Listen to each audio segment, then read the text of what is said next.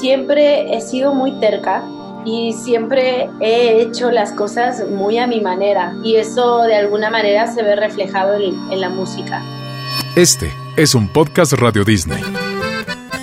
La trayectoria que hay detrás de Natalia Lafourcade es un recorrido artístico que está marcado por una búsqueda que trasciende los estilos preestablecidos. Ella inició en el pop, aunque siempre con un carácter bastante indie, su evolución la lleva hasta Un Canto por México Volumen 1, la primera parte de un viaje con los sonidos más tradicionales de la música mexicana y que además tiene un propósito benéfico. Bienvenida a Radio Disney, ¿cómo estás? ¿Cómo te trata la cuarentena? Muy bien, la verdad, muy tranquila desde casa, eh, con mucha tranquilidad y con mucha paz. Aquí ya llevamos varias semanitas metidos por aquí. Oye, ¿te acuerdas qué fue lo último que hiciste antes de, de que nos encerraran?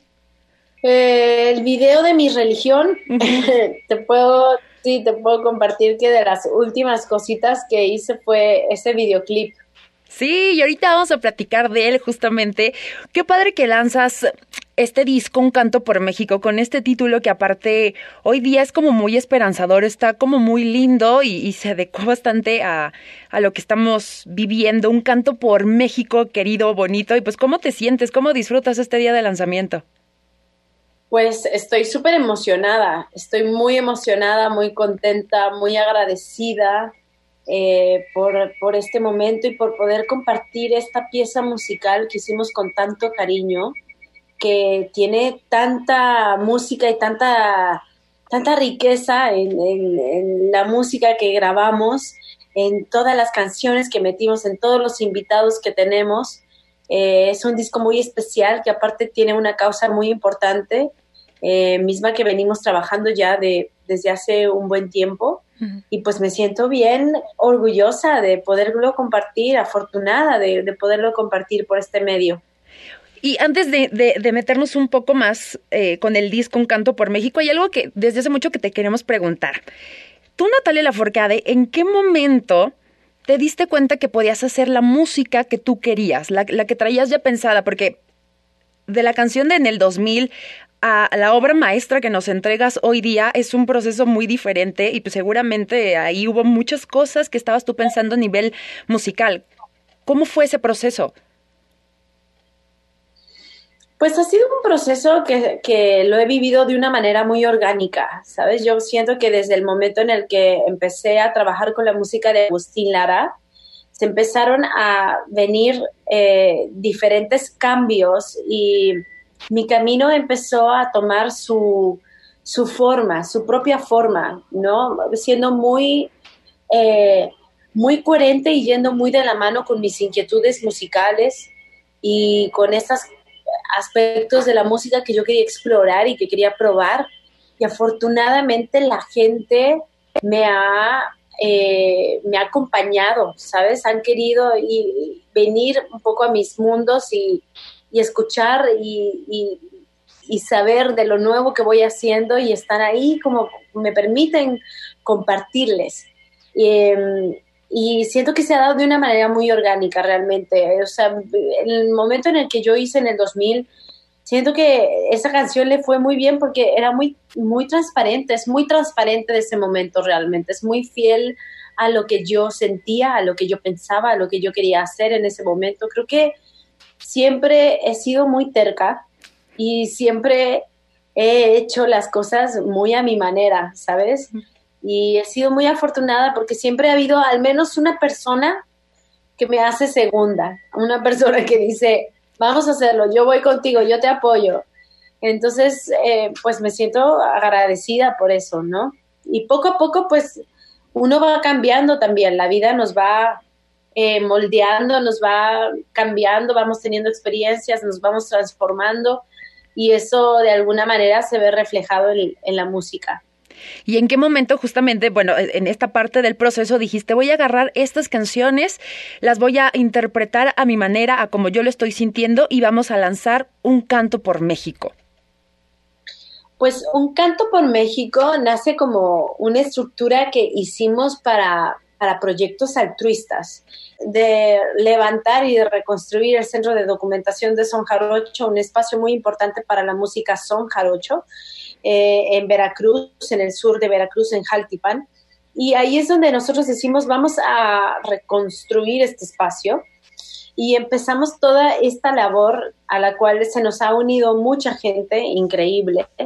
No estamos solos en este proyecto y eventualmente decimos vamos a hacer un concierto para recaudar fondos y eventualmente decimos, oye, esto no se puede quedar en un concierto nada más, porque cuando nos dimos cuenta de la música que estábamos haciendo, dijimos, tenemos que hacerlo un disco y teníamos aproximadamente 30 canciones. Entonces terminamos diciendo, vamos a hacer un disco doble y aquí estamos. Exacto, volumen uno, ahí lo vimos claramente y fue de, oh, por Dios, viene algo más interesante, algo con lo que vamos a seguir como musas justamente, eh, eh, eh, que nos dejaste muy anclados y de repente salió algo más y entonces eso estuvo muy padre.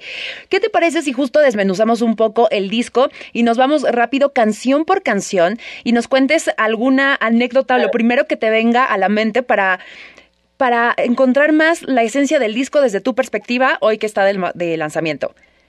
Pues mira, principalmente compartirte que cuando me senté con Campos, el productor del disco, y hablamos acerca de qué disco queríamos hacer y cómo queríamos que este disco sonara, hablábamos de los discos de Pedro Infante, de José Alfredo Jiménez, de Lola Beltrán, de Javier Solís, hablábamos de, eh, de Lidia Mendoza, hablábamos, no sé, de Jorge Negrete, de, Pedro Vargas, de Lucha Villa, eh, la misma Chabela Vargas, cómo utilizaban este sonido clásico, este sonido de los instrumentos muy, muy desnudo, muy, muy fiel al espíritu mismo de cada uno de los instrumentos, ¿no?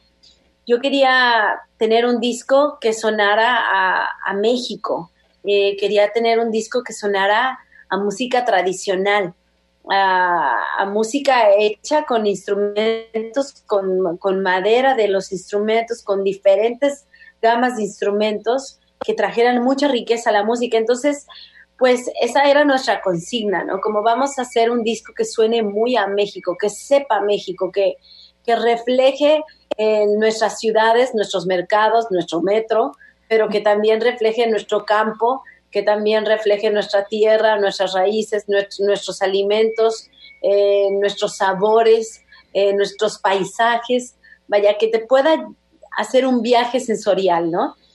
Y entonces, bueno, hablamos de temas como, por ejemplo, el balajú, eh, que es el tema con el cual estoy abriendo el disco.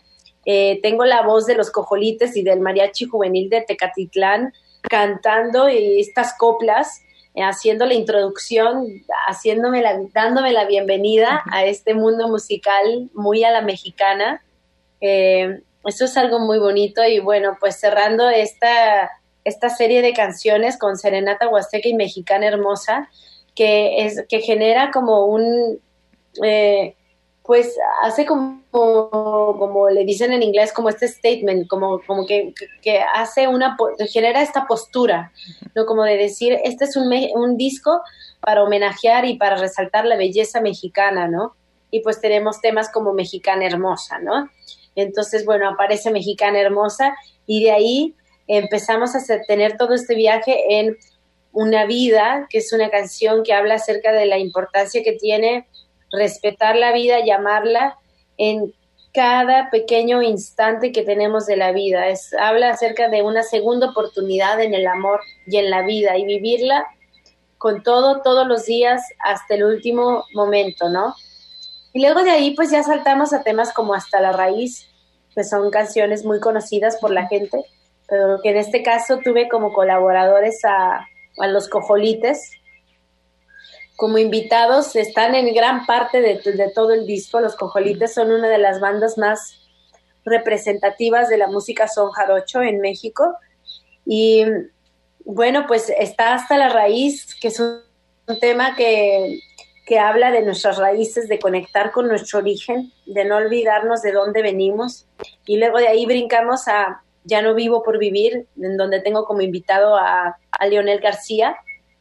Y una canción que canté con Juan Gabriel y que, que ha sido una canción ya muy importante en mi carrera y que me permitió llegar a nuevo público y conectar con nuevos corazones. Y luego de ahí pues pasamos a mi religión, es mi sencillo actual, em, una canción que, que hice y que le compuse a la música y al amor, ¿no? Y que habla acerca de esta conexión que tengo con la música tan especial y de cómo fue este primer momento que me encontré con la música a los 10 años, la primera vez que pisé un escenario, cantando José Alfredo Jiménez justamente y Juan Gabriel con un grupo de ranchero acompañándome y cómo fue este momento que dije, pues nunca te quiero dejar, ¿no? Aquí me quiero quedar para siempre. Y luego pues de ahí brincamos a Para qué sufrir, en donde tengo como invitado a Jorge Drexler. Em, y luego empezamos el viaje de Sembrando Flores con los cojolites, que es un tema maravilloso, composición de los cojolites. Y de ahí brincamos una cumbia que hicimos con lo que construimos, en la cual invité a Emanuel del Real, a Meme de Café Tacuba, que es un gran amigo y un gran artista a quien admiro y quiero muchísimo. Y de ahí brincamos a Un Derecho de Nacimiento, que es una canción muy fuerte, una canción de protesta que hice junto con muchas personas a través de mis redes sociales y en donde invité a Panteón Rococó eh, a formar parte y tenemos a Shenka ahí haciendo una colaboración en la parte de la escritura del tema, también al final del tema. Y luego cerramos con Mi Tierra Veracruzana, es una canción que le hice a, la tierra donde crecí, que es mi bello Veracruz, que habla acerca de regresar, de recordarlo, de, verlo así de colorido y de hermoso como es, de rico eh, como es, y cierro con una de mis canciones preferidas de la vida del mundo de Tomás Méndez, que es Cucurrucucú, una canción, tema ya tradicional que, todos conocemos y que todos cantamos, que todos coreamos y que eh, en este disco lo hago con mi guitarra eléctrica en, en solo y que disfruté muchísimo de cantar. Y ese es el primer volumen de Un Canto por México. Y ahí nos dejas en esperen porque viene más y vienen cosas increíbles.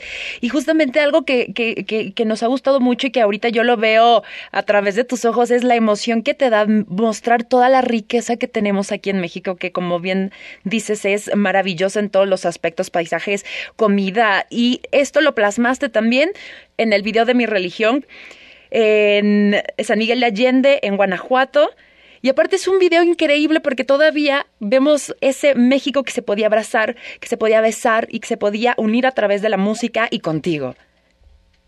Así es, la verdad la grabación del video, ay, ¿qué te digo? O sea, ha sido una de las experiencias más mágicas y más bonitas que he vivido, ¿sabes? Salir a la calle, invadir la calle con música, colaborar con las estudiantinas, con el coro de mujeres, con, con las rondallas, eh, con mi misma banda, con el acordeón, con, con, la trompeta, como ir invadiendo la calle con el mariachi, invadir las calles de Guanajuato y de San Miguel de Allende con música y ver la reacción de la gente, ver cómo la gente se nos empezó a acercar hasta que teníamos cientos de personas alrededor de nosotros, fue una experiencia maravillosa.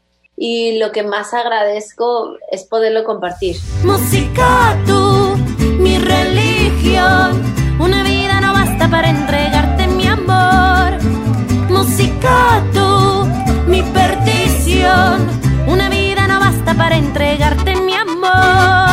Te invitamos a seguir escuchando más podcast Radio Disney y también a seguir nuestras redes sociales para enterarte de todas las novedades de tus artistas favoritos.